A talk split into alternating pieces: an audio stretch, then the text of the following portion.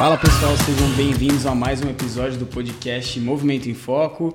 Hoje o tema formação de hábitos saudáveis. Boa noite, senhor Cássio, senhor Franco, como Boa vocês noite. estão? Boa noite. Estamos aqui com uma convidada mega especial, queridíssima, doutora Flávia.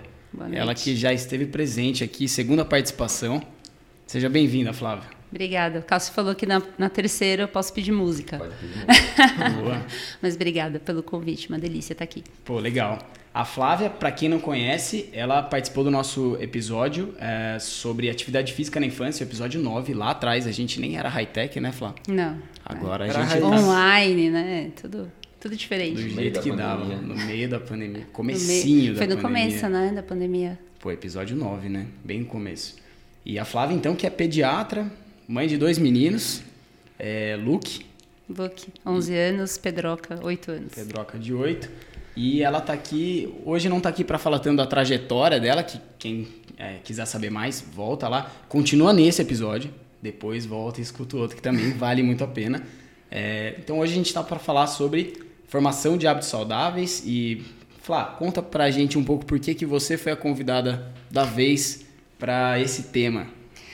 Calma aí. Aí. Calma, aí, lá, calma verdade, aí. desculpa. Ó, vamos lá. O brinde aqui. E aí, Boa. pertinho. Vamos lá. Pertinho, Flá. Ai. Olha que barulhinho gostoso. Barulho gostoso. E eu tomando água, gente. Eu tô no. Ela tá aqui para falar sobre formação de hábitos saudáveis, né? Afinal de contas. Ela veio pra ensinar a gente como fazer isso. Não, mas vocês estão muito certos. Tem que ter prazer também, gente. É que eu não gosto de cerveja mesmo, não, não bebo. A gente fez ela tomar lá em Garatá, lembra? Fez. Não, não, não. Eu tomei, Não mas é que eu gosto. tava pós 23 endorfinada, né? Aí você vai Vamos, com tudo, né? Vambora. Mas na verdade, é, além de pediatra, né, o ano passado eu fiz uma pós-graduação de medicina do estilo de vida, coach de saúde, e coach de comunicação. E nessa trajetória da pós-graduação me veio muito essa questão da formação de hábito. Porque assim, todo mundo sabe o que tem que fazer para ser saudável. Se você perguntar para qualquer pessoa na rua, olha, o que, que você acha que você tem que fazer para ser saudável? Todo mundo vai falar alguma coisa certa. Ah, tem que fazer atividade física, eu tenho que comer legumes, vegetais, eu tenho que dormir bem, eu tenho que maneirar no álcool tal. Mas por que que... O problema é o como. Uhum. Como, como ter o hábito saudável? Esse que é o ponto. E isso me cutucou durante o processo de pós-graduação e eu comecei a estudar paralelamente e me encantou muito, porque eu acho que é a chave de tudo. Não adianta só você saber o quê, você tem que saber como. Como chegar lá. Então, acho que esse que é o ponto, né? Legal. Mais importante. Legal. É, a gente já conversou sobre medicina do estilo de vida também, não vou lembrar o número do episódio, com, Sim, mas foi com o João. com o João. E ele levantou os sete pilares né, da medicina do estilo de vida. Acho Sim. que, acho que são sete, né? É, tem gente que fala seis, sete, mas são basicamente atividade física, sono, manejo do estresse, é, medicina culinária, relações interpessoais e manejo do controle do álcool e tabaco. Teve um outro é, que ele tinha colocado que talvez estivesse para entrar, que era propósito também. Ele, É, então, tem. colocado também. É, oficialmente não. Tá. Mas, né, eu quando eu terminei a pós, em fevereiro, antes, né, eu já fiz uma prova de certificação, porque aqui no Brasil ainda não tem. E aí eu fiz a pós-graduação no Einstein e fiz a certificação no American College of Lifestyle Medicine. Lá não tem, mas eu acredito, eu falo que talvez também vai ter uma coisa a mais, que vai ser manejo do tabaco, álcool e mídia social é, eletrônicos, porque isso está sendo um problema. A gente até comentava en- entre nós que talvez isso entrasse como um pilar de trabalho, né? Espiritualidade, não? Então entra, entra, mas não oficialmente. Entra muito na questão das relações também interpessoais, porque espiritualidade as pessoas ficam achando que é muitas vezes religião, né, Cássio? Mas não é. Espiritualidade é você estar conectado com o que você acredita, que pode ser religioso ou não. E as relações interpessoais, elas são assim, uma forma de você atingir essa espiritualidade. Tanto que nas zonas azuis, não sei se vocês já conhecem esse conceito das zonas azuis, vocês já Não. ouviram falar? São áreas no mundo onde as pessoas vivem mais. Existe uma porcentagem maior de, de eh, centenários, né? Então tem Okinawa, por exemplo, Loma Linda, na Califórnia, tem várias cidades no mundo. E eles têm um padrão de vida. Eles viram que existiam nove pilares eh, semelhantes nessas cidades. E uma delas é ter um propósito de vida e estar ligado a uma comunidade, a um grupo de pessoas que você, tipo vocês três aqui, seria como se fosse isso, né? Engajados no mesmo movimento. E quem nos escuta? E quem nos escuta. é, com certeza, com certeza. Eu, eu não lembro se eu falei isso em algum outro epi- episódio, mas eu, por acaso, fui assistir a palestra de um, de um judeu que sobreviveu a Auschwitz. E lá Você chegou na, a falar, não lembro qual Falei, né? episódio, mas você comentou. na, na reitoria da USP. Tá. Por acaso caí lá e o cara falou: eu não era o mais forte, eu não era o mais saudável, eu não era o mais inteligente, eu sobrevivi porque eu tinha um propósito. Quando eu estava lá, eu tinha o propósito de sair dali e contar para o mundo o que estava acontecendo para que nunca mais acontecesse. Exato. Você lembra o nome dele? Hum. Porque tem um, um psiquiatra, chama Viktor Frankl. Tem um livro que chama Em Busca de Sentido. E ele foi sobrevivente de campo de concentração. E, É, não, não e é ele, ele fala muito sobre isso. É, que as pessoas que sobreviveram, elas tinham essa questão do propósito. E tinham um bom humor, mesmo apesar de tudo. É bem, Hum. é bem doido esse livro. Se alguém... É um livro que vale muito a pena ler. Chama Em Busca de Sentido. Ele legal, fala sobre ele fala sobre como que era o processo e como que ele sobreviveu e aí é muito do mindset forte de, de sobrevivência e de propósito saber que vai ter alguém te esperando mesmo com a insegurança de não saber se a pessoa ia estar viva ou não com todo aquele caos né Pô, isso daí lembra muito o filme que tem, é A Vida é Bela. o Uhum, filme. exatamente. Exatamente. o- universo duas coisas, paralelo né? é exato para sobreviver né então a espiritualidade enfim tudo isso pensando nos pilares aí eu acho que é um dos pilares mais importantes para mim pelo menos eu, eu acho Legal. Eu queria levantar a bola aqui dos assuntos que acho que a gente possivelmente vai percorrer e aí a gente vai complementando. É, então, algumas perguntas que a gente vai querer responder é, nesse nosso episódio e com base no nosso público, que é um público profissional da saúde, em grande parte, fisioterapeutas, educadores físicos, que estão é, diretamente relacionados com é, reabilitação e cada vez mais promoção de saúde. E aí é isso. é, como fazer para mudar estilo de vida, já que a gente entende que grande, é, grande parte das condições de saúde crônicas advém de estilo de vida é, mais urbano, né, mais sedentário. Então, algumas das perguntas que a gente quer responder. O que são hábitos? Qual que, qual que é a importância deles? Por que, que existem hábitos, né? Tá. É, e é isso. Todo mundo sabe quais são os hábitos saudáveis, mas como que a gente pode tê-los de fato? É, o que, que interfere nisso, né? Os fatores ambientais, de contexto, enfim. É, baseado nessa minha vontade de entender um pouco isso, e acho que é a vontade do pessoal de casa, Franco, Cássio, tem alguma sugestão de por onde começar? Ou que são hábitos, talvez? Pode ser? Acho que é o melhor, É, né? é, né? De tudo. Vamos? Fundamental É. para depois a gente. Exato. Ah, Muita gente acha que hábito é uma coisa assim específica. Ah, eu tenho o hábito de fumar. Eu tenho o hábito de correr segunda, terça, quarta. Só que o hábito, na verdade, ele é uma ação é, automatizada no nosso cérebro.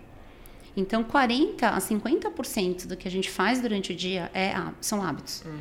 Então, isso, eh, muita gente fala, nossa, nu- nunca imaginei, nunca pensei nisso.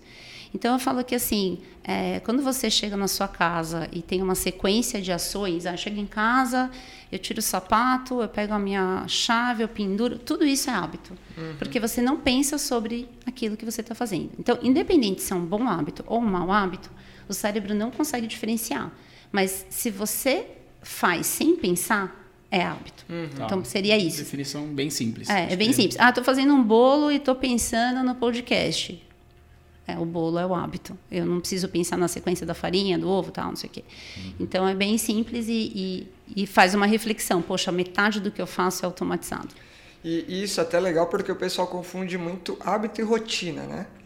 E É. Como que a gente pode encaixar? Porque pelo que, pelo que parece, parece que a rotina é composta por várias ações que são podem ser entre elas pequenos hábitos. Exato. Eu acho que a rotina é um conjunto de hábitos. E, e no meio empresarial, por exemplo, a gente fala que as empresas têm rotina, porque são várias sequências de ações que tem que ter dentro daquela empresa, daquela fábrica, enfim. E aquilo tudo tor- to- se torna uma rotina, mas para a gente também é a mesma coisa. A gente tem a Até nossa porque rotina. na rotina tem momentos ali de tomada de decisão voluntária também. Aí né? já não é hábito. Quando você pensou, para você decidir uma coisa, já não é mais hábito, né? Então, é, eu sempre dou o exemplo do Obama, do Mark Zuckerberg, da, do Facebook, que eles têm um armário cápsula, que tem lá uma calça, uma, sabe, uma, uma camiseta. É tipo Batman, né? Eu falo que é o armário do Batman. É, Qual que eu vou pôr hoje? Tudo, né? Do Charlie Brown, tudo igual. É, por que, que esses caras tão poderosos fazem isso? Eles podiam ter vários tipos de polo, de roupa. Porque eles sabem que eles têm um potinho lá das decisões, né? Essa jarra de água aqui. Então, cada decisão que eu tomo, eu tô, tô tirando um pouco de água aqui. Nosso cérebro cansa muito, muito. Então, ele é esperto e forma esses hábitos para você guardar energia, porque realmente é importante para você. Então, eles não pensam sobre a roupa deles. Então, não é que o fato dos hábitos serem justamente é, ações que são automáticas, que não existe o livre arbítrio, certo? Então, Existe. existe, você pode decidir quais são as ações que vão se tornar hábitos, Sim. baseado naquilo que você coloca como relevante para sua vida ou não. Como Exato. esses caras fazem, o fato Exatamente. deles não terem que tomar a decisão de que roupa escolher de manhã. Exato, é que nem eu. Eu fiz uma assinatura de salada para o consultório para não ter que pensar onde eu comer na hora do almoço. Porque tem um monte de opção perto do meu consultório. E aí ficava ansiosa, sabe? Ai, onde que eu vou comer hoje? Aí você decide o lugar. Ai, putz, agora o cardápio, o que que eu vou comer? Eu falava, quer saber? Vou fazer um negócio, tem 10 saladas, eu gosto daquela meia dúzia e É a pronto. sensação Netflix, né? Vou, Exato. vou abrir pra assistir uma série. Aí você roda, roda, roda, não assiste nada e fala, cansei. Cansei, não quero mais ver nada. E tá acontecendo a mesma coisa comigo no rap. Eu vou pedir ali um, um rap e aí eu falo, puta, que que eu. Ah, quer saber? Não vou pedir nada. esquece. Eu geralmente comer vou um pelos últimos pedidos, então. Aí, Ah, você vai ficando nos mesmos, É. pô, né? Olha o paradoxo, paradoxo da escolha favorecendo o Franco a ter hábitos saudáveis. Tá vendo? Ao invés de pedir um hambúrguer no rap, ele, Ele desiste. come uma salada em casa. É isso, é isso. Tá vendo, iFood? Tá facilita. Você, tá Tá achando- faci- é. você acha que tá contribuindo para hábitos não saudáveis com venda de hambúrguer. Na verdade, Mas tá na verdade você está desanimando as pessoas. As pessoas de escolherem. Se tivesse duas opções de hambúrguer, uma de pizza, aí ficaria mais fácil. Você fala, putz, hambúrguer, pizza. Beleza. Ok, mas na hora que você tem 20 mil opções, é- é- esse é um problema também, né? Exato. É, não é o poder da escolha do, nossa, que legal isso que eu escolhi, mas, é, putz, eu escolhi isso, mas será que eu não queria aquele outro? Será que... Sempre que você tem Sim. muita opção, a frustração aumenta. Aumenta. De- Mas aí doses isso te, te cavalares, consome né? energia, concorda? Muita, muita. Você tá lá pensando que você vai comer, ai meu Deus do céu, aí assim, é, e, e tomamos muitas decisões, independente da área de cada um, né? não só na profissional como pessoal. Então, é, o cérebro ele, ele é esperto nesse ponto. A questão é que ele realmente não separa o que é bom e o que é ruim. Só para aproveitar o gancho, a questão das mídias sociais também devem ter um pezinho nesse sentido, né? Porque na hora que você abre o Instagram e você vê milhares de opções de vida diferentes da sua e você fica comparando isso, É, esse é um problema sério. Também deve ter um peso grande aí para a formação não só do, ih, será que minha vida tá bom, desse julgamento e tudo mais, Sim. né? Você começa a questionar, você começa a questionar a sua vida porque você se baseia na dos outros. E aí você questiona se as suas escolhas estão certas ou não. E para mim assim é, é muito complexo, principalmente para as crianças, para os adolescentes, vendo uma vida que não existe e tentando formar hábitos que às vezes não se encaixam naquela realidade. Estava falando isso hoje com uma amiga, né? A gente, eu falei com você hoje Sim, na, na a gente físio. conversou disso. É, é, eu não tenho como eu me comparar com uma pessoa, de uma menina de 20 anos que corre e que tem outra vida, diferente da minha. Vai ser injusto comigo. Eu vou ficar me, sabe, massacrando. Eu tenho que ter o meu parâmetro. Mas é difícil. Muitas vezes é difícil, dá aquela coisa. Eu já e o mais mais resolvida. legal é que essa menina de 20 anos se comparar com você, ela vai sofrer também. Ela fala, mas ela é médica, tem dois filhos Como e que ela corre." faz tudo isso? É. É, Então, é, você vê É como é um que é. sofrendo pelo outro. Por isso que eu acho que cada um, assim, é muito difícil, mas é, nesse meio do caminho dos hábitos, Rafa, eu pensei muito sobre, é, eu fui muito para a filosofia e aí eu fui muito para o estoicismo. E o estoicismo fala muito sobre isso, de você controlar só suas ações. A gente controla as nossas ações, as nossas atitudes. O resultado dela a gente não tem. Mas as nossas ações, sim. O que o outro vai fazer, eu não tenho controle. Então, eu não vou gastar energia, lá voltando de novo para poupar energia. Para que, que eu vou me desgastar, me preocupar com uma coisa que eu não tenho controle? Eu não tenho controle que Cássio vai falar agora, eu não tenho controle se vai chover, não tenho controle. Aí eu fico gastando energia com isso e É, o não controle sobre o Cássio é um perigo, porque pode vir, pode vir piadinha. É, mas aí isso aí é o jogo que a gente joga, né? É, é sensacional. Eu queria Foi levar, Flávio, eu queria levar para um lado que é Fala. esse da. Então, beleza. É, Então temos- definimos o que é hábito. Definimos o que é hábito. é, o cérebro não é, diferencia necessariamente o que é hábito Não. bom, o que é hábito ruim, é, mas a gente tem ali é, livre, livre arbítrio para optar por é, hábitos mais saudáveis, que é o que a gente quer aproveitar o podcast para falar sobre. Sim. Então todo mundo sabe quais são hábitos saudáveis, todo mundo sabe que tem que dormir bem, tem que se alimentar bem, Sim. tem que fazer exercício. É, o que, que impede essas pessoas? É, então saber não basta. Ter o Não. conhecimento sobre os benefícios não é suficiente. Não, os hábitos, eles têm um caminho. Só que assim, quando você adquire um hábito ruim, ele nunca mais some. É um pouco triste falar isso. Mas assim, você pode adormecer ele, mas ele está esperando só uma deixa, que é um dos pilares de formação de hábito. Né? Eu li muitas coisas sobre hábito, e cada um autor, cada pesqui- pesquisador fala de um jeito, mas o que que é esse gatilho? Seria o primeiro degrau aí do hábito. O gatilho é o contexto, é a situação, enfim, que pode ser o contexto tanto físico quanto de pessoas ao seu redor, e que faz você começar aquilo, né? Então, assim, é, é, o saudável, ele vai, no início, se você tomar uma decisão, você vai ter que ser deliberada, você vai ter que pensar realmente sobre aquilo. Para automatizar, o que, que tem que fazer? Repetir, repetir. Só que mais do que repetir, você precisa ter uma memória de prazer com aquilo que você fez. E aí entra muito a neurociência e os neurotransmissores através da dopamina, principalmente. E aí seria o segundo degrau é, do, do, do hábito, que é você ter prazer com aquilo que você está fazendo. Então, assim, você pode ter prazer com um hábito ruim? Pode. E aí o seu cérebro fala, nossa, que legal isso, quero de novo. E aí você procura, até uma hora que vai automatizar. Mas quando você dá o primeiro passo, eu quero ser mais saudável, quero fazer atividade física, você concorda que você vai ter que tomar uma atitude, vai ter que tomar uma decisão, não vai emanar de você do nada.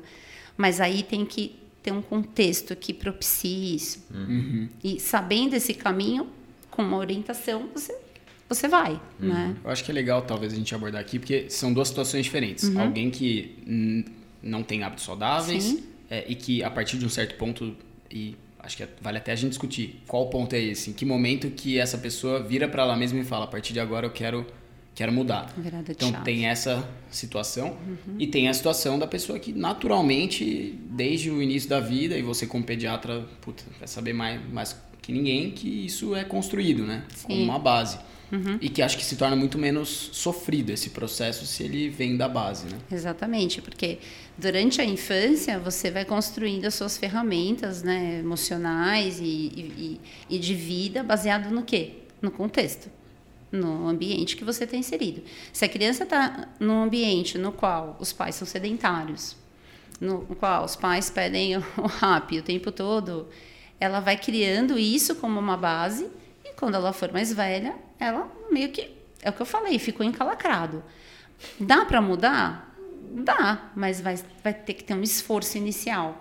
E aí, o que, que acontece? Todo mundo fala Ah, assim, pela inércia, a tendência É muito é não se difícil, mexer. é muito Pra Mudar, tem que difícil. mudar a direção, né? Você tem É. que frear para mudar a direção. do- Exatamente. E você tem que criar uma memória de prazer com aquilo. Né? Então, é, esse- essa questão do começo é importante.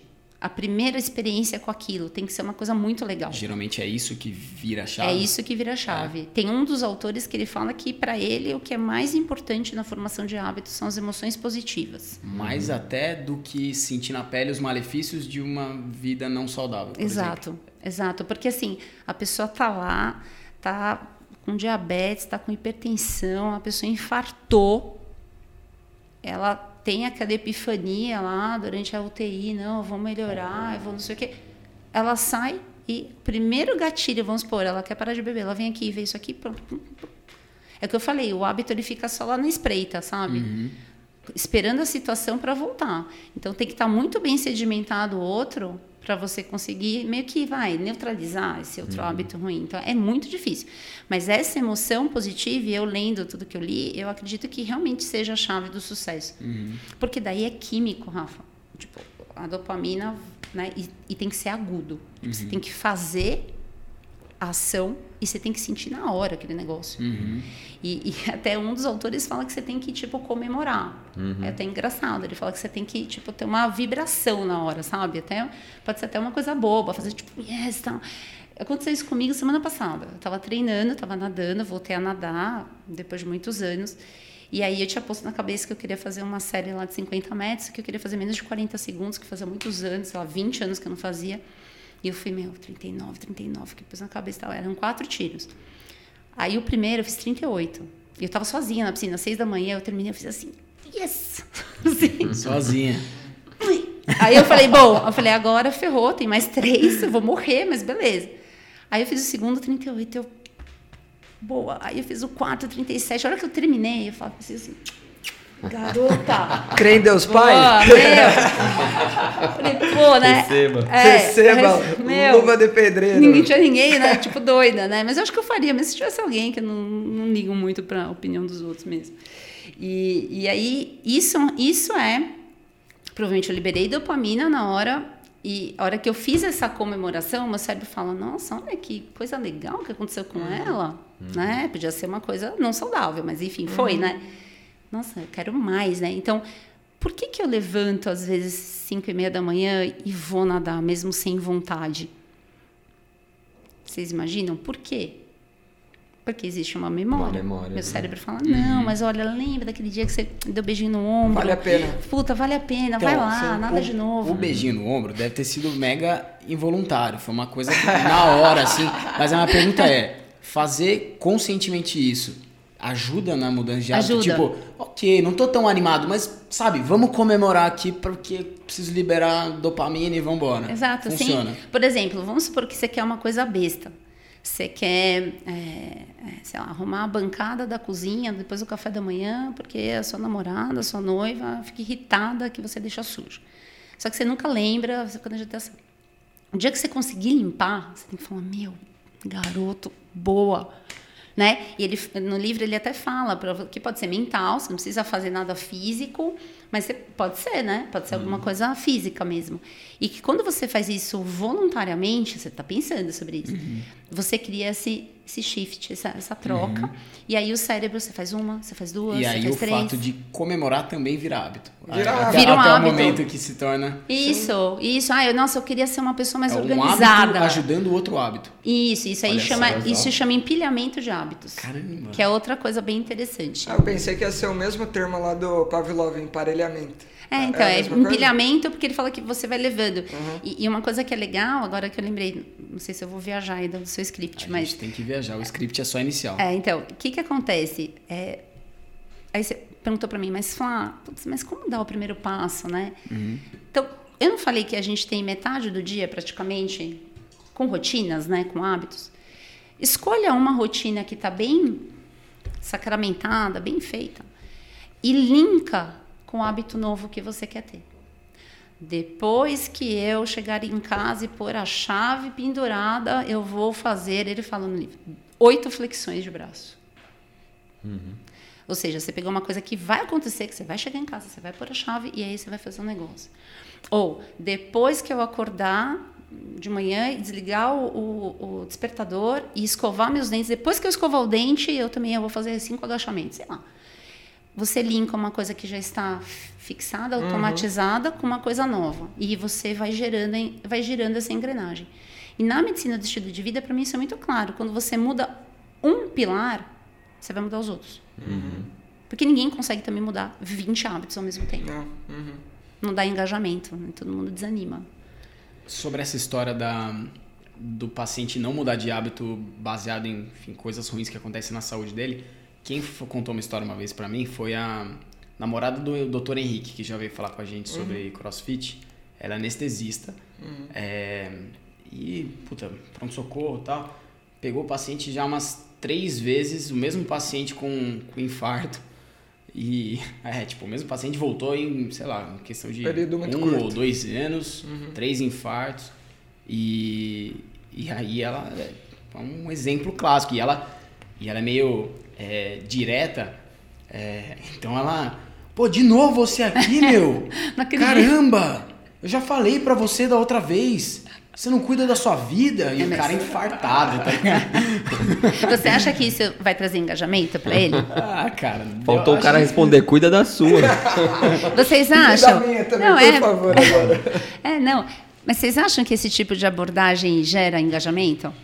Eu entendo a insatisfação, mas talvez não gere. Não adianta, gente. Não adianta. Se f- fizesse, eu seria um santo, porque minha mulher me dá bronca assim todo dia. Não adianta. Então, não adianta Eu mesmo. falo pra ela, me ganha pelo carinho, me, me ganha pelo, Pela empatia, pela empatia. né? Em si. Pede com jeitinho É. que eu faço o que você quiser. Não mas engaja. Não então engaja. isso daqui vai ter que virar um corte e vai ser especial pra Jô. Me ganha com jeitinho. Me ganha com jeitinho. Vamos ver se essa é uma forma dela Se tocar, se- né? é, ganhar- adquirir um hábito de.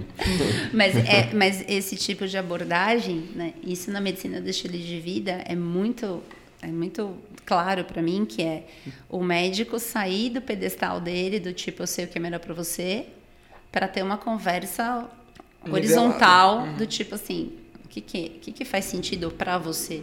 Porque é sobre o outro, não é? Assim, é, é o outro que vai, né? Não é, não é a respeito da sua vontade. Então, quando ela fala isso, eu entendo, é, dá revolta. Sim. Você vê um paciente, você fica insatisfeito. Você fala, poxa, mas não acredito, de novo, infartou e ele não faz nada para mudar. Vocês entendem como o hábito é encalacrado? É um negócio, gente, é difícil mesmo. E uma coisa que é importante é que muita gente que está ouvindo pensa assim, poxa, eu não consigo mudar, ter um hábito saudável porque eu não tenho força de vontade suficiente. A força de vontade não sustenta hábito. É, é, talvez seja só o primeiro peteleco ali, É, né? eu falo que é a faísca. É o, Mas se não tiver né? lenha pra queimar ali- Isso, é, a força de vontade ela te dá aquele empurrão, mas ela, não, ela, ela não vai te sustentar, porque vai ter dia que você vai estar cansado. E aí, se você põe isso como um, um pilar, você fica se auto-sabotando. Ah, tá vendo? Eu não consigo, porque eu não tenho força de vontade, eu sou um fraco. É, a Flávia consegue porque não sei o quê. Né? E vira um E looping. vira. E não é força de vontade. Quem tem, muitas vezes, é, um contexto que é, facilita o hábito, ele não precisa usar a força de vontade dele. Por exemplo, se eu não quero tomar cerveja, se eu não estiver em casa, você concorda que é mais difícil tomar? Agora, se eu abro a geladeira tá lá, tipo, todas as cervejas, você vai tomar. Ah, eu não quero comer bolo de chocolate, porque senão eu como inteiro. Aí tem um bolo de chocolate na sua frente, você estica o braço, pega o bolo de chocolate. Gente, não tem. A força de vontade, ela vai minar. Então, quem, na verdade, entre aspas, tem força de vontade, é que, na verdade, gera um contexto que facilita a não tomada dessa decisão. Ai, eu vou comer o bolo ou não vou? Ai, meu Deus, mas eu quero emagrecer. Um exemplo clássico: acordar cedo e a soneca a cada cinco minutos com o celular do lado. Melhor deixar longe, né? Sim. Exato. Ah, e são várias, várias pequenas estratégias que você consegue implementar para facilitar a decisão que você quer, que seja favorável e dificultar a outra, né? Exato. É, o contexto, eu, eu gosto do negócio das, das emoções, mas eu acredito muito no poder do contexto. O contexto, ele é muito importante. Ele, é assim, ele é meio que... Por isso que, assim, é um quebra-cabeça mesmo. que Isso foi... foi deliberadamente uma tomada de decisão para eu não comer mais esse maldito amendoim. Enquanto essa desgraça tá na minha frente, não dá para parar. É dá difícil, mesmo. né? Difícil. É por isso que é melhor não ter. Eu acho. É melhor não ter, tira entendeu? isso. Tira esse negócio da frente. Vamos É, dificultar lá, Vamos contexto. dificultar muito mais. Olha, sabia que me Eu lembrou... agora que eu tenho força Me de lembrou vontade. uma coisa muito legal isso aqui. Me lembrou o teste do marshmallow. Né, O teste do marshmallow foi um, um trabalho longo, extenso, com crianças de 4 anos. E eles punham marshmallow e numa sala vazia, sem nada, né? E as crianças eram filmadas, gravadas. E eles avaliaram essas crianças até a idade adulta. E as crianças era assim, ó, se você comeu marshmallow, beleza, comeu. Se você não comer, você ganha dois marshmallows. E aí eles viram que as crianças que tiveram mais autocontrole foram adolescentes com um desempenho escolar melhor, tal, depois adultos com relações até familiares de, de esporte, de trabalho, melhor do que quem comeu marshmallow. Isso que eu, que eu ia perguntar. Isso aqui é o teste do amendoim, não é, do marshmallow. E o marshmallow, eu ainda acho que é um negócio muito atraente, mas o amendoim não é. Eu não quero comer essa Mas desgraça. você tem a tá memória aqui. que é gostoso, é salgado, é crocante, é um alimento, aí já é para outro podcast. É menos pelo sabor e mais pelo ato de mastigar. mastigar. É, é muito doido. Mas o que eu, o que eu ia perguntar justamente em relação a isso, é, a gente fala muito, quando a gente fala de movimento, de funcionalidade, indivíduo, tarefa e ambiente. Então você está uhum. falando de contexto, tem, o contexto pode facilitar ou pode atrapalhar. Mas o indivíduo, tem aquele indivíduo que é mais propenso, por exemplo, esse que tem mais autocontrole no, é, no teste do marshmallow, tem sujeitos mais predispostos a ter hábitos ruins e sujeitos mais. Eu acho que a ver com, com autocontrole, sim. Uhum. Só que tem uma questão: é treinável. Uhum. Então, se você vê uma criança que tem um comportamento, ela não se controla, nananã, você tem um filho que você está vendo, você vai criando mecanismos para ele ter autocontrole. Porque até é, a Starbucks, por exemplo, eles fazem treinamento dos funcionários da Starbucks de autocontrole. Vocês já ouviram falar sobre isso? É, chama método LAT. Então, todos os funcionários da Starbucks têm esse treinamento. Para quê? Para treinar é, autocontrole, treinar reação. Então, o que, que é? Ah, chegou um, um cliente revoltado com o café, pé da vida, gritando. E aí, você vai fazer o quê? Você também vai gritar, sabe? Uhum. Você se prepara para a tragédia, né?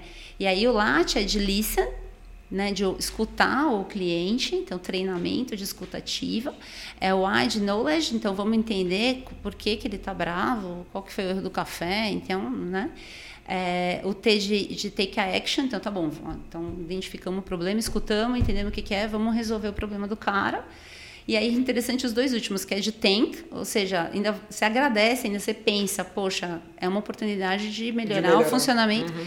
E o Age Explain, então vamos explicar para todo mundo o que aconteceu, vamos todo mundo melhorar. Então, até nas empresas você consegue criar uhum. é, rotina de autocontrole, gente. Uhum. Tudo é treinável, eu sempre falo isso. Sim. Eu falo isso muito pro Luke. Tudo dá para treinar. É óbvio que quando você tem um talento fica mais fácil. Uhum. Mas só ter o talento também não adianta.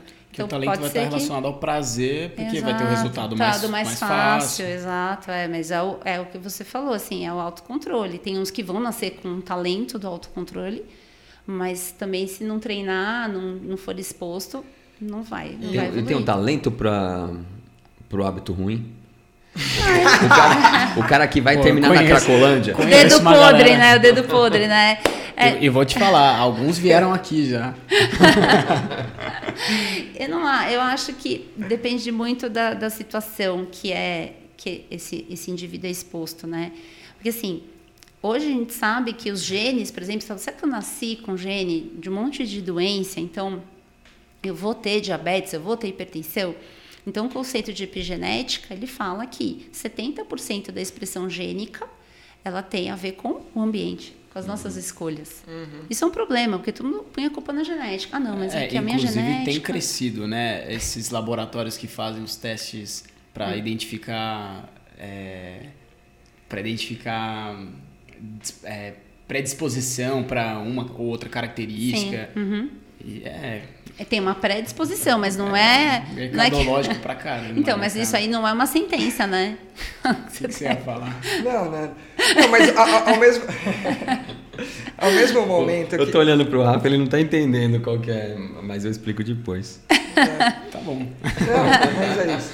É, ao, ao, mesmo momento que isso é um problema, pra gente é uma baita solução, porque você tira a âncora, tira a muleta de quem se ancora no. Ah, não, mas é genético. Exato. E, e é muito engraçado porque eu vejo muita gente falando: ah, não, mas isso é genético, porque meu pai tem. Cara, é diferente o que é genético e o que é familiar, porque o familiar é o contexto, Exato. são os hábitos inseridos Perfeito. naquela família que favorecem que você tenha os mesmos hábitos, né? É, enfim. Ficou aí. É. Não, mas, mas, mas, mas, isso que você falou é, tem muito sentido, porque é familiar mesmo. Se você tem uma família que tem um estilo de vida que se molda de uma maneira, aquela criança, aquela, ela, ela vai estar num campo fértil para alguma coisa ou não. Né? É, tem estudos que mostram que mudanças do estilo de vida impactam na expressão gênica, por exemplo, do câncer de próstata. Uhum nos, em homens, né? Então, assim, é muito interessante você ver que é, é muito... É, é, a gente tira um pouco, é, põe um pouco a responsabilidade nas nossas ações, nas nossas atitudes, mas isso gera uma, uma porta de, de oportunidades, não é? De você mudar. Uhum. Porque assim, quando vem familiar, vamos supor um, uma, um diabetes que é familiar, a avó tem, não sei o que, o bisavô tem. É, isso pode ser quebrado? Pode, porque uhum. se aquela, aquele homem, aquela mulher mudar esse panorama familiar, quando ele tiver o filho dele, já a primeira geração, ele já não vai passar, entre aspas, esse gene, porque ele está inativado, ele está lá uhum. dormindo. Uhum. E aí você consegue, ao longo do tempo, mudar, assim. Mas o contexto, ele tem, tem muito to impacto. Total peso. Total, total peso. Total peso. Me veio uma pergunta que estava há um tempo aqui na minha cabeça, é, e eu fui formulando ela melhor.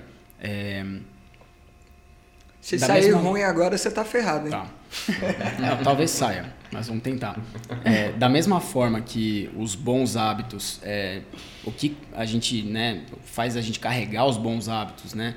É, envolve, de certa forma, a memória afetiva, a memória relacionada ao prazer. Isso você pode ter uma memória afetiva com hábitos não saudáveis. Pode, com é, certeza. E tem, né? E tem. E tem, tem, tem, tem muita gente que tem. Como é que faz nessa situação? É... Então, aí, e assim, eu tenho, conheço uma história de uma amiga minha que o marido dela tem uma memória afetiva alimentar, assim, familiar muito forte, ruim assim com uma abundância de comida assim sabe um exagero é, e comidas é, e aí eu ia até falar hiperpalatáveis que são os alimentos que têm muito sal açúcar e gordura misturado e assim, é um negócio que está encalacrado nele. Ela falou, Flá, eles se reúnem, assim, a família, eles ficam lembrando, ah, porque a minha mãe fazia 20 sonhos e fritava e não sei o que, sabe? E dão uhum. risada. É tudo um contexto, lembra da mãe, lembra do cheiro. Então, assim, é, como quebrar isso? Ele casou com uma pessoa que tem bons hábitos, mas uhum. ela falou uhum. que mesmo assim ela tem dificuldade, que ele fica nos altos e baixos. Então, é, Talvez, talvez será que uma solução não seria tentar trazer essa memória afetiva relacionada aos maus hábitos é, tentar associar com outra coisa, tipo tentar então, emparelhar emparelhamento, essa, é, emparelhamento com outra, com outra é, tipo de... cara também imagina é, é você vencer aquela situação. memória do bolo de chuva da sua avó. Isso que, que que tá na raiz lá da sua infância, que é um negócio muito, é, né? muito de... é que nem para mim bolo. Uhum. Sabe quando eu vou parar de comer bolo? Não, nunca. É, e, e, acho que é legal ficar claro isso. Ninguém tá falando aqui para parar de comer doce jamais, ou parar de jamais, comer bolo, não é isso? Não tá falando eu vendia bolo na faculdade, uhum. eu fazia bolo com a minha mãe. A gente ia na favela levar bolo para as crianças São Cosme e Damião. Sabe quando eu vou parar de comer bolo? Nunca. Uhum. E eu gosto de bolo caseiro, porque essa é a memória que eu tenho. Uhum. Fubá, laranja, não sei o quê. É, não é bolo enfeitado, porque a gente nem tinha dinheiro para ter esses bolos assim. Então, assim, mas, ah, mas é ruim ter o hábito do bolo? Depende, se eu comecei um bolo inteiro todo dia, uhum. né? Mas eu a minha vida foi me guiando para eu ter uma percepção que comer bolo todo dia, um monte, não é saudável. Flá, terceira participação, tem música e vai ter seu bolo aqui, tem que ter. é, eu ia trazer um bolo hoje, mas eu falei, putz, eles vão tomar cerveja, eu vou levar bolo. Eu mas ganhei... na próxima a gente faz um café da tarde. não combina? Eu ganhei presentinho de, de Páscoa hoje, ah, comi minhas cenourinhas. Cenourinhas gostosas. Ainda tem duas para o café da manhã. Deixa eu só falar uma coisa. Não, tem duas, né? Duas. Vai. Duas cenourinhas. Uma pra mim, uma pra você. Ah, tá bom. Ah, pode ser. É, é, a gente falou aqui bastante sobre formação de hábito e o quanto é importante ter essa questão da dopamina envolvida, até uhum. a comemoração. E na hora que a gente começou a falar de é, memória afetiva, a dopamina também não está só relacionada nesse momento da comemoração e começa a entrar outros neurotransmissores aí, né? Então, Sim. serotonina tem esse papel bem importante no vínculo uhum. social e a gente emparelhar ações, né? Então, beleza, eu tenho a minha comemoração individual, chuvinha de dopamina para mim. Sim. Aí depois eu conto pro Rafa, Rafa, cara, olha que treino legal que ele fez. Aí, tipo, essa troca também colabora Sim, para a colabora. Formação. E aí você vai liberar, liberar muito ocitocina. Ocitocina. É muito ocitocina nessas uhum. trocas, né? Ocitocina uhum. também é um hormônio muito potente uhum. e, e, tem essa, essa questão do, do vínculo, do vínculo né? Uhum. Quando você está com seus amigos. E às vezes não precisa nem ter, não precisa nem falar. Uhum. Às vezes você está do lado da pessoa. Sabe assim, uhum. só você tá do lado da pessoa, Treinar você já está liberando ocitocina. Uhum. Treinar junto para estar tá em silêncio que uhum. você está liberando ocitocina. Então, assim, é um negócio muito doido, né? Agora, a, a dopamina, ela é em fração de segundos. Uhum. Por isso que eles falam que tem que ser, assim... Por isso que recompensa tardia recompensa mesmo externa. Por exemplo, ah, se você fizer um bom trabalho, daqui a um mês você vai ganhar um, um bônus. Daqui a um mês. Uhum. Quando você dissocia a recompensa da ação, não engaja. Uhum. Não engaja. Por isso que, assim, é, até ouvi esses dias um podcast falando que tem um estudo, eu não lembro de onde que era, depois eu até mando para vocês o podcast, que ele fala que é, essa coisa da recompensa financeira, por exemplo, ela tem muito mais impacto em trabalhos braçais. Uhum do que em trabalhos intelectuais. Criativos. É, então, por exemplo, ó, se você construir, levantar mais, é, tem que levantar uma parede aqui pede para um pedreiro. Olha, se você conseguir fazer três paredes, eu vou te pagar mais. O cara se motiva, é motor. Uhum. Agora, quando é, olha, você tem que dar uma palestra, tal, para engajar as pessoas, isso já, já tem a questão com propósito. Uhum.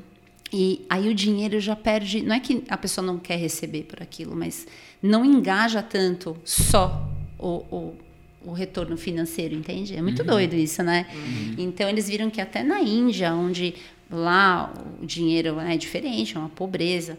Mesmo lá, os trabalhos braçais realmente, quando era dinheiro, tinha mais engajamento, mas quando era trabalhos de criatividade, de pensamento tal, não, não era. Uhum. Muito doido, né? Uhum. Recompensa imediata e tardia. Tem um uhum. livro legal sobre isso, que chama O Motorista e o Milionário que fala sobre recompensas imediatas e tardias, né? Um milionário vai dando lições para o motorista, que é um cara que tipo recebe o salário e gasta, recebe o salário uhum. e gasta, para ter aquele prazer, libera dopamina. Uhum. E aí ele fala, ó, oh, mas você tem que dosar isso, porque também é que a gente estava falando antes de começar a gravar aqui, quer dizer que só o é, que que libera dopamina? É só os bons hábitos, os ruins? Não, tudo libera.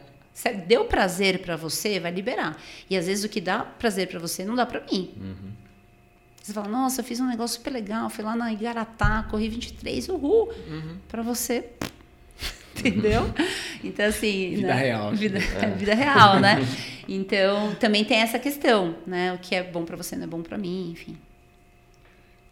Sim, puxar outra coisa. Por é, outro lado. Eu ia. Ah, Fale, vai. Acho que é no mesmo assunto, só invertendo.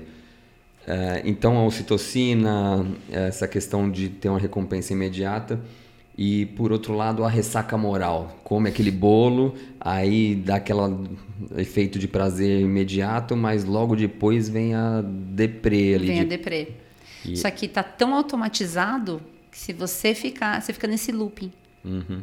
né? Porque você sabe o prazer que é comer aquele negócio. Aí para sair da deprê come mais. Isso, isso, a gente chama de anseio uhum. que é o que vem antes até de você né de você efetivamente sentir aquela coisa. Por exemplo, ah, eu sei que se eu for treinar, que se eu for fazer uma maratona, eu vou sentir aquele prazer que eu senti lá em Buenos Aires. É, é um anseio, tipo, eu estou esperando acontecer isso, mas nem aconteceu. E talvez nem aconteça. Uhum. Uhum.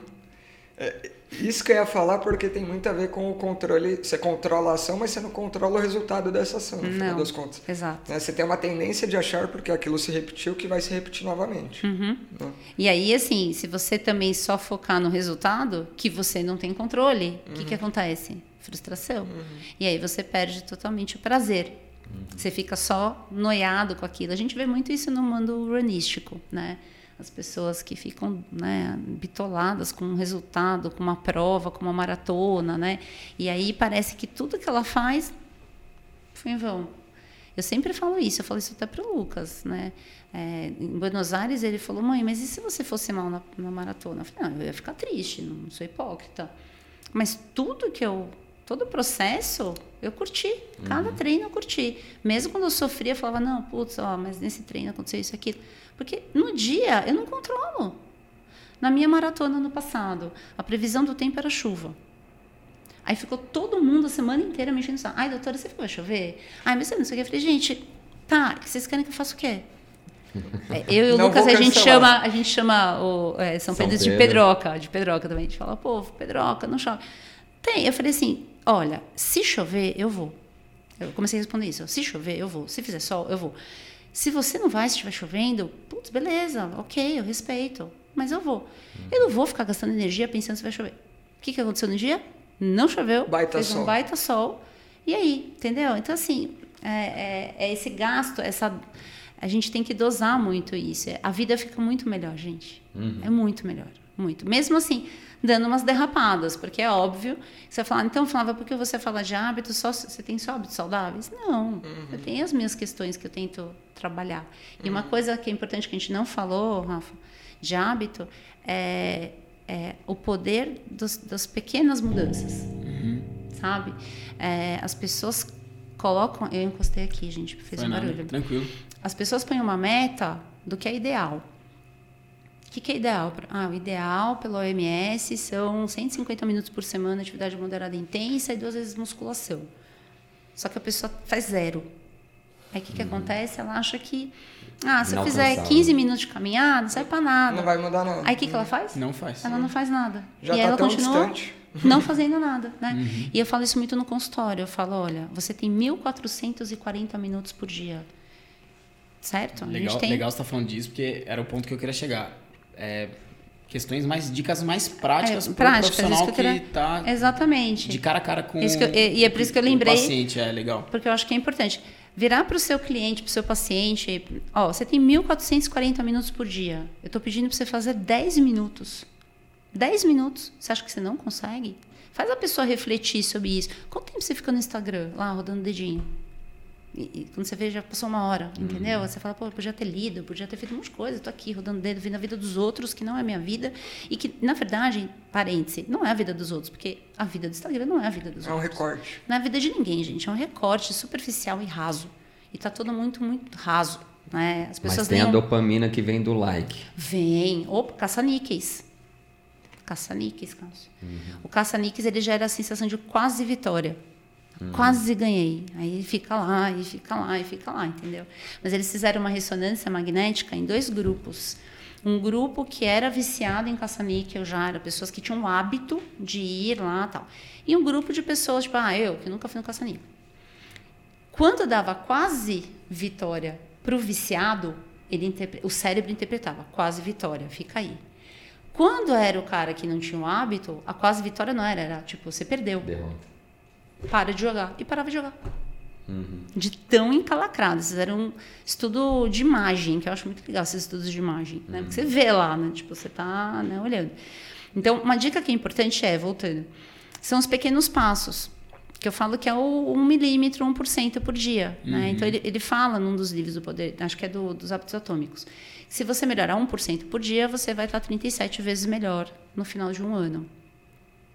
As pessoas não percebem que essas pequenas mudanças é que fazem a base para o hábito ideal, para que você, onde você quer chegar. Eu não comecei treinando todo dia do nada. Né? Eu treino todo dia. Eu não comecei do nada. As pessoas não, as pessoas, ai, doutor, mas eu queria ser que nem você. Né? Eu, eu sempre dou, um, eu brinco, eu dou um exemplo engraçado, é, Rafa, que era de uma paciente minha que me encontrava na natação dos meninos e falava assim: ai, doutora, eu queria tanto ser que nem você, eu queria correr, mas eu não gosto de correr. Eu falei: bom, então já começa daí. Se você não gosta de correr, você não vai ser que nem eu, porque eu gosto de correr. Eu falei: mas o que, que você gosta de fazer? Ela falou: ah, eu gosto de dançar. Eu falei: ah, legal, tal. Eu falei: e, e tem alguma academia, algum contexto, né? Tem algum lugar perto da sua casa? Ah, tem, tem uma academia e lá tem aula de polidense. Eu falei, então, por que, que você não se inscreve no polidense? Aí ela falou, Falei, vamos fazer, um, vamos fazer uma meta? Que são as metas que é a Smart, né? Então tem que ser específica, mensurável e tal. Eu falei, ó, um mês você vai fazer uma vez por semana, estou te pedindo, 60 minutos, né? Os milhares de minutos que você tem, é, vai fazer aula de polidense. Você acha que você consegue? Aí ela fez assim, só isso? Eu falei, é. Porque as pessoas já esperam que o profissional da saúde, a gente, vai falar, olha, você tem que fazer uhum. tantos minutos. E ela vai falar, ah, mas eu não consigo, é entendeu? Porque, é porque era assim, né? É porque, é porque era, assim. era assim, né? Você prescreve, mudado, faz.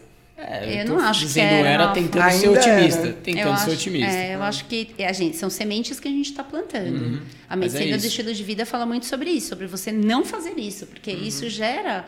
Assim, o paciente faz assim, tanto em quantidade quanto em relação a qual tipo de exercício. Qual né? tipo, né? como, que horário, porque assim, uhum. dinheiro tem tudo envolvido, né? É, e desconsidera completamente o contexto. Totalmente né? o contexto financeiro, social, é, estrutural da, da família, é, onde né? Mora, e onde mora. Aí ela falou: ah, doutora, tá, vou fazer. Aí beleza. Aí passou um mês, ela, doutora, consegui. Fiz uma vez e tá. tal. Aí eu me inscrevi para duas vezes agora. Falei, ah, Legal, beleza. Passou mais um mês. Ela, ah, então, doutora, como eu tô fazendo polidense, comecei a sentir um pouco de dor, eu fui pro Pilates para fazer fortalecimento para polidense. Beleza. Aí ela foi pro HIT. Bom, enfim, gente, eu transformei no monstro, eu brinco, né? Ela fazia atividade todo dia, polidense, não sei o quê. E aí ela pôs um pau de polidense no quarto dela. E aí eu e falei. O marido assim, te mandou um agradecimento. Não, especial. eu falei, eu encontrei com ele, eu falei, de nada. Eu falei, essa mulher tá super gostosa, com um pau de polidense. Acredito que não é de enfeite, pau de polidense. E aí ele deu risada, tal, não sei o quê. E você vê que assim, foi uma conversa assim, de 10 minutos é, aonde eu escutei a demanda dela. É, e eu acho que né? uma coisa importante que você vem falando agora é entender o contexto e o, cara, o não preconceito do profissional de saúde, né, cara? Não faz sentido, né? Não, é, porque assim, é. ah, não, você tem que ir na academia tal. Tem gente que não gosta. Uhum. Tem gente. Eu já recebi, ai, doutora, ficou com vergonha do meu corpo na academia, que as pessoas vão ficar me olhando. Aí sabe o que eu falei para essa paciente? Eu falei, você não é o centro do mundo. Tome. Essa foi Não, você não é. Por que, que você acha que todo mundo vai ficar olhando para você quando você entra na academia? A pessoa tá lá puxando ferro. A pessoa virou, ela não tá, ai, tô olhando porque ela tá gordinha, porque ela tá não sei o quê. Sabe, as pessoas também ficam achando que é tudo é que, relacionado é que tem um ambiente de academia que pode ser um que pouco pode assim. ser mais tóxico. É. Mas uma pessoa dessa não vai numa academia Sim. assim. Ela vai na academia de bairro, ela vai na academia do prédio, entendeu? Uhum. Então, assim, ai, todo mundo vai olhar pra mim. Você não é a última bolacha do pacote. Acorda pra vida. As pessoas têm que entender que, né? Na cara. Na cara. Ah, né? Com tipo, anel. com anel. Não, às vezes eu, eu, confesso que, às vezes eu dou umas chineladas, que nem uma paciente falou pra mim, ai, doutora, sabe que você tava falando da mídia? Uhum. Aí eu fico meio frustrada de te ver fazendo um monte de coisa, porque eu fico agoniada, acho que você não devia colocar. Eu falei, sabe o que eu acho? Que o problema não sou eu, o problema é você. Você que não consegue fazer as coisas e você joga em mim o fato de eu conseguir. E aí você fica achando que eu sou o problema. Uhum. É muito fácil, é só não me seguir. Uhum. É só não acompanhar Simples os stories. Assim. E, e, beleza, eu não faço para humilhar ninguém. É, eu faço para é, motivar. Acho que, acho que, ao mesmo tempo que deve ter gente que olha e fala, nossa, muito difícil, nunca vou chegar assim, eu tenho certeza que a grande maioria é, vai se sentir, na verdade, sim, estimulada. Então, é. que é o objetivo, né? E eu não dou conta de tudo. Uhum. Eu falo que eu, eu, escolho o prato que vai cair, entendeu? É a história de você controlar as suas ações e o resultado você não, não conseguir controlar. Exatamente. Então, acho que uma dica que é importante é focar nesse um passo pequeno por vez e, e trazer essa ferramenta poderosa para o seu cliente, para o seu paciente. Falar, olha, você é capaz de fazer isso sim. É, e, e, tem que ser uma meta tão ridícula, tão ridícula, que a pessoa fala, nossa, é tão ridículo que eu vou fazer. Hum, tipo, é, que nem fazer duas flexões de braço. É, não, eu vou é conseguir. É muito ridículo se eu não fizer, né? É, você vai ficar, poxa, eu não vou conseguir. E aí você pode comemorar? Aí volta, tem que comemorar. Pô, consegui fazer duas flexões, beleza, consegui. Eu não fazia nada. E, e, o fato de se comprometer no discurso com outras pessoas é uma isso coisa também, que funciona também, né? Isso ajuda bastante. Se forem pessoas que você né, tem uhum. intimidade e tal. Oh, de novo, encostei. É, que eu falo muito com a mão. E é, isso ajuda, mas também tem que ser pessoas que realmente você sente que, que né, vão não vão te também te engajar. cobrar, não vão ser tóxicas né, com você. Mas sim, e aí gera o contexto. Uhum. Que nem você treinar em grupo. Não é? uhum. é? Que nem aquele treino que a gente fez de corrida. Foi uma uhum. virada de chave para vocês dois, que eu estava uhum. junto com o Wagner. Tipo, é aquela coisa do contexto, tá com as pessoas, tá todo mundo engajado, um apoiando o outro. Isso aí é, isso é uma coisa, gente, que faz também muita diferença. Uhum. Principalmente nessa questão esportiva. Eu percebo que quando tem um grupo lá fazendo aquilo, uhum. é, um apoia o outro, faz, é, muita, diferença. faz muita diferença. E, e assim, a gente está falando muito pelo lado bom, né? Tipo, eu vou dar o um exemplo Igaratá. Eu e o Rodrigão correndo lado a lado. E, Sim. tipo, primeiro a felicidade de estar ali com o Rodrigo, que é meu paciente. Ele tem uma condição reumatológica específica que todo mundo coloca como não pode praticar, limitante, limitante e não é o cara broca, vai para cima e faz e você sofrendo do lado do cara assim junto, então o sofrer junto, mas saber que passou pela barreira junto, cara, foi animal, assim, não, a sensação animal. depois. Então essas são pequenas memórias que você fala, cara, isso daqui vale. Claro que durante teve muito sofrimento, mas é que foi coroado ali com certeza com um balde de dopamina de caramba, olha o quanto que a gente. Sim, até porque vocês têm uma memória positiva da corrida. Sim.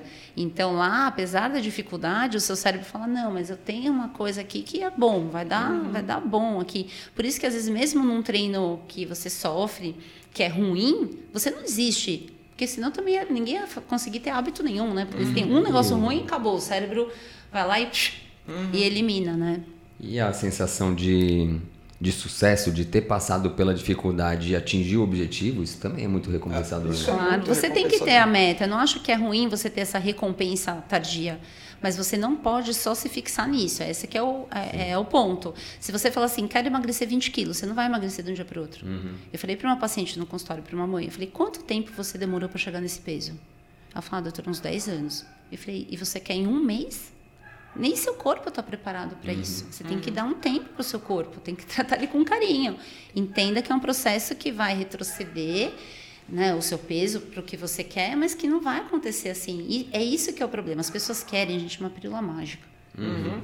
Ah, olha, eu quero a pílula que eu vou né, emagrecer, que eu vou ficar ativo, que eu não vou fumar. Não é assim. E tem alguns mecanismos, por exemplo, tabagismo, tá? Quem fuma, por exemplo, é dificilmente a pessoa consegue parar de fumar, gente, sem um suporte psicológico junto. Uhum. É muito difícil, porque é difícil fazer isso sozinho. Você tem que fazer com um apoio. E o, esse emparelhamento, eu acho que ele realmente depende, a recompensa depende de um esforço prévio. Porque eu acho que não tem coisa mais broxante do que ganhar uma recompensa sem mérito. É...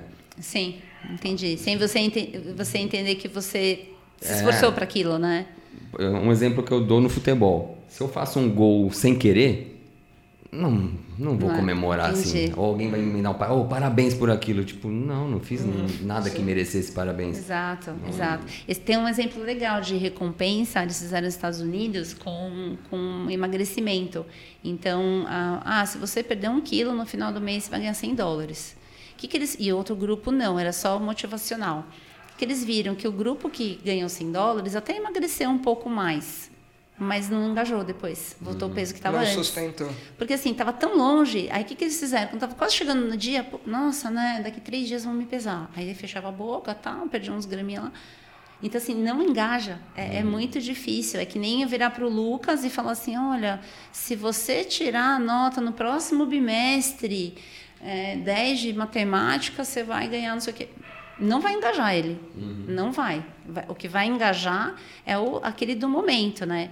E o Lucas, Rafa, é um menino que, assim, é, é um exemplo. É ele foi meu case de sucesso, porque eu consegui, acho que, colocar nele todos os pilares da formação de hábito, que foi o contexto, que era estar comigo, que era estar no parque, é, que era né, estar naquele clima, a repetição, ou seja, a endorfina que ele liberava, ela toda com dias fixos para ir no treino e a recompensa, que era imediata, que era a satisfação de estar comigo, que ele falava, era o açaí depois, era água de coco, era não sei o quê. Só que agora ele já tem uma recompensa que é a melhor, que é a recompensa interna. Que é quando você, né, por uhum. você, né, tipo, ontem ele fez um treino animal, assim, tipo, eu fiquei uhum. assim, eu falei, gente, esse menino, uhum. né, e aí eu percebi que, assim, ele estava por ele, sabe assim, tipo, tava com um amigo, aí o amigo corre mais rápido, ele é mais velho, tem 14 anos, ele quer ganhar do João, tal. E ele falou: "Mãe, será que um dia eu vou ganhar do João?" Eu falei: "Talvez, filho, se você se dedicar, talvez você você ganhe do João, mas tem, você tem que pensar em você, na sua evolução, você já evoluiu muito, uhum. né? Assim, em, em números. Aí eu dei um número para ele, porque ele não é muito, ele não tem noção de pace. Eu falei: "Ó, vou te dar um número para você entender o quanto você evoluiu. Há um ano você fazia 3K para 18 minutos. Você fez em 13h40 hoje. Tipo assim, é um número absoluto. Você melhorou.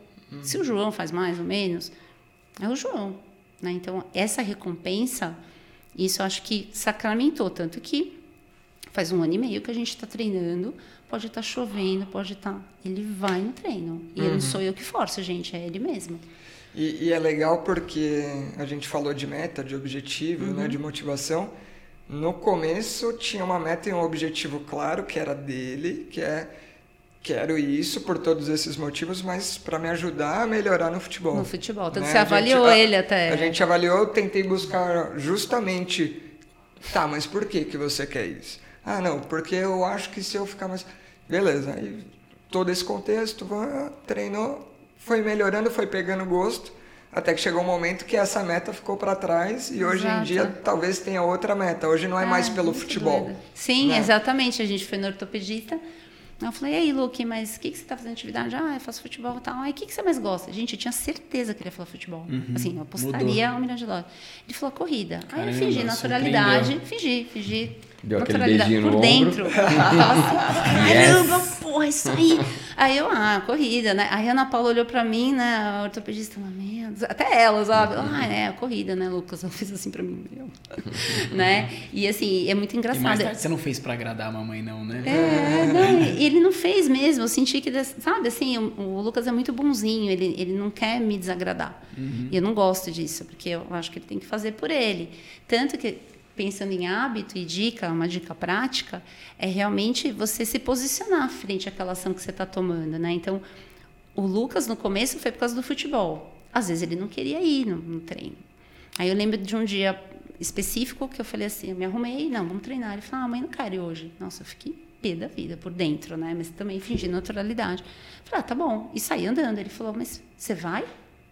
Você vai treinar, mãe? Falei, Lucas, entenda uma coisa. Eu não treino para você. Eu treino para mim. Aí ele fez assim. Pá! Pá! Eu falei, eu não sou o tipo de mãe que vai se satisfazer nos filhos, principalmente no esporte. Eu tenho as minhas metas, eu já fui atleta, já fui quase atleta profissional. Então, assim, se você vai comigo, é um prazer, é uma alegria, eu adoro. Se você não vai, não posso fazer nada. Aí ele, aí ah, eu acho que eu vou com você. e eu acho que né? nesse dia do tipo, ó, né? Porque talvez ele pensasse, ai, minha mãe gosta. Não, tipo, vou, independente do que você quer. A partir daquele dia eu percebi que ele mudou. E assim, uma coisa que eu queria comentar é o tempo, né? Muitos pacientes, clientes perguntam, mas doutora, quanto tempo eu demoro para automatizar um hábito? Vocês têm algum número na cabeça? Depende. Vocês já ouviram? Porque tem muita gente que dá, ah, é 21 dias, é, três meses, não é? Uhum. Não existe esse é, número, acho gente. Que deve depender de prática, de contexto, de tudo Depende isso, do tipo. Ah, uhum. quero beber mais água, vai ser mais fácil do que quero comer mais vegetais durante a semana, quero cozinhar três vezes por semana. Porque beber água você consegue ter um pouco mais de né, rapidez em gerar um contexto que te propicie. Mas cozinhar vai demandar todo um processo que talvez impacte em alguma coisa, né? Então, é, essa questão é muito importante, porque é, senão é, é, o contexto ele acaba se perdendo. Então, você tem que estar tá uhum. certeiro, né? Ô Flá, e a gente está falando, não sei se o Rafa, hum. acho que já vai querer puxar para outros assuntos, mas a gente está falando muito da perspectiva do eu querendo mudar um próprio hábito, né? E a gente, como profissional da saúde. É, acho que era esse papo que eu ia puxar. A, a, a gente tem que dar o um apoio, até o exemplo que você falou de descer do pedestal, ter uma conversa mais horizontal, essa troca, eu acho que ela é fundamental e eu gosto até de colocar a gente como facilitador. A gente tem um conhecimento que é diferente, a gente estudou para isso, só que não é que o conhecimento é assim, você vai aplicar do jeito que eu quero. Tipo, como que eu consigo usar esse conhecimento para te auxiliar, né? Sim. Então, acho que dentro disso, quais são as ferramentas que a gente dessa conversa pode tornar um pouco mais prática para pegar e sentar com o paciente. Porque assim, eu vou dar um exemplo do que, que eu sinto que super funciona para mim. É tentar entender um pouquinho mais o mundo do paciente, entrar na vida dele assim e falar, tá, mas ó, o ideal seria fazer tal coisa, exercício A, B e C com tanta frequência todo dia, XYZ. Dá para fazer? Cabe na sua rotina? Puta, dá, não dá. Aí o cara vai explanar, vai trazer a realidade dele, o que dá. Aí você já entende qual é a do paciente também, né? Sim, se é o cara sim. que está engajado, se não está, como que a gente pode fazer para engajar? uma perguntinha só. Esse é um ponto que eu vejo em mim, mas enfim, tá. que outras coisas que a gente pode trazer. É, então isso e quais as capacidades que o profissional precisa precisa para isso? Então isso tem muito a ver com com e tá banalizado no Brasil, né? Treinamento de coaching mesmo. Né? Na medicina do estilo de vida, a base é a entrevista motivacional. O que é entrevista motivacional? Que vocês, que todos os profissionais de saúde podem fazer. É uma dança, que eles falam até isso no American College, com o paciente. Então, para você dançar uma valsa, você tem que estar no mesmo ritmo. Né? Uhum. Se você estiver no ritmo, outro não consegue dançar. Então, a primeira dica é escute o seu paciente. É, escute é, é o que o Franco acabou de falar além, até fala além, Franco. Você falou assim, ah, eu posso pegar e falar, olha, o ideal é você fazer isso. Você nem fala isso. Uhum. Eu nem falaria o que é o ideal. Você primeiro escuta o que o paciente tá pra, tem para falar, tem uhum. na sua cabeça o que é ideal. Vê as demandas e fala assim, olha, então, pensando nessas demandas, porque quem vai dar a solução é o paciente, no final, uhum. não é uhum. você. As isso demandas, é, as crenças As crenças, o que, que você pensa? Ah, eu penso nisso. ele vai chegar na conclusão final. Ele, e aí ele vai te agradecer, eu brinco. Mas quem decidiu foi ele. Às vezes você só escutou ele, né? Então a escuta ativa é um pilar dizer, importante. Não foi você que sugeriu, sugeriu o polidense, né? É, é, então, Já, a sugestão foi vindo da, da sua escuta. É, exatamente, porque ela falou, ah, tem uma coisa de, eu gosto de dança, tem uma academia, tem a caminho de polidense, ah, então por que você não faz polidense? Em nenhum momento eu sugeri nada para ela, frequência. Eu só sugeri a frequência mínima porque eu, eu percebi que para ela, ela pôs, num, ela pôs, me pôs como referência que fazia todo dia. E ela falou, eu não vou conseguir ser que nem você. E eu mostrei para ela que não precisava, né? Então, na entrevista motivacional, uma das primeiras coisas é a escutativa. Ouviu, escutou? Beleza. E aí, vamos fazer isso. Vamos colocar uma meta? E aí vem o conceito de metas SMART, que é, é um conceito que você tem que pôr uma meta que não pode ser uma meta assim, quero ser mais saudável. Isso não é meta. Quero fazer mais atividade física. Não. Vamos colocar no papel lá, caderninho, né? Vamos pôr no papel o que, que você quer fazer. Vamos ser específico. Tem que ser específico, mensurável, alcançável. Tem que ter relação com o seu objetivo e tem que ter follow-up. Você tem que seguir. Ah, não, daqui seis meses eu te vejo. Não, daqui 15 dias a gente vai se falar. Uma semana depois você manda um WhatsApp para o seu paciente. Fala, aí, conseguiu? Porque tem as recaídas, a gente sabe que tem. O processo, ele não é uma, né, uma parábola, assim, ele é vai, volta, sobe, desce, né? mas que é um fluxo de subida De tendência. mas que né, vai caindo e descendo. Então, a primeira coisa é escutar, depois é fazer uma meta smart, porque essa meta smart vai engajar. E aí você dá o, o apoio para recaída, você dá as alternativas, você dá ferramentas para o paciente, mas quem vai decidir no final é ele. A decisão final é sempre do paciente, porque a vida É dele. é dele, entendeu? E assim, quando a gente tenta encaixar as pessoas num molde do ideal, vai dar ruim, Rafa. Isso foi um dos grandes insights que eu tive na pós-graduação, quando eu tive aula de filosofia e ela falou de, um- de uma lenda que chama é, Cama de Procusto. Vocês já ouviram A falar? gente falou hoje sobre isso. Ah, então a Cama de Procusto, você conhece essa lenda? Quero ouvir. Então, o Procusto, ele era um sádico, um doido, aí maluco, é, na Grécia, e ele tinha, é, tem várias versões, né, mas ele tinha lá, tipo, uma taberna, tal, que passava os viajantes, ele era super legal, não, vem aqui, toma sopinha, tal, não sei o quê, e ele tinha duas camas, uma pequena e uma grande. E aí ele falava para a pessoa, ah, você está cansada, você não quer dormir aqui, né, para continuar a viagem? Se a pessoa era grande, ele punha de propósito na cama pequena. E aí ele cortava a cabeça e as pernas para a pessoa se encaixar na cama. E se a pessoa era pequena, ele punha na cama grande e quebrava os ossos para deixar a pessoa do tamanho. As pessoas tinham que estar sempre encaixadas dentro do molde que ele acreditava que era o certo para elas. E é isso que o profissional da saúde faz. Ele acha que todos os pacientes vão caber naquele ideal do guideline da OMS XPTO. E não é isso que a gente tem que fazer. Se a gente vai por esse caminho, não tem engajamento. Você só se engana. Você fala, você acha que você fez o seu papel de passar lá, prescrever. O paciente chacoalha a cabeça, que nem o Cássio chacoalhou agora, vira as costas e não faz. E todo mundo sai enganado. Isso não é propósito, pelo menos para mim. O guideline tem alguma função?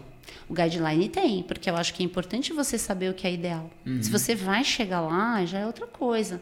Agora, você tem que saber que são 150 minutos, porque na medicina do estilo de vida, a gente fala que estilo de vida é dose dependente, que nem remédio. Se eu tô com febre eu tomar metade da dose da Novalgina, vai melhorar? Um pouco, mas talvez não vai ceder toda a febre. Se eu tenho diabetes, eu fizer uma mudança, uma meia mudança do estilo de vida, eu não vou zerar o diabetes, eu não vou melhorar o diabetes. Então, é dose dependente, sim. Então, assim, também não adianta, sabe, ficar. Ah, não, se você fizer cinco minutos de caminhada Sim. por dia, tá ótimo. É, não, existe, tá ótimo. Existe um ideal. Pro início. Existe o ideal. Existe um ideal. Claro, você tem que trazer o ideal, porque senão também a pessoa fica naquela zoninha de conforto e acha que tá tudo bem. Não, tem que ter o guideline, tem que ter um, um norte, mas isso não pode ser o seu motivador inicial.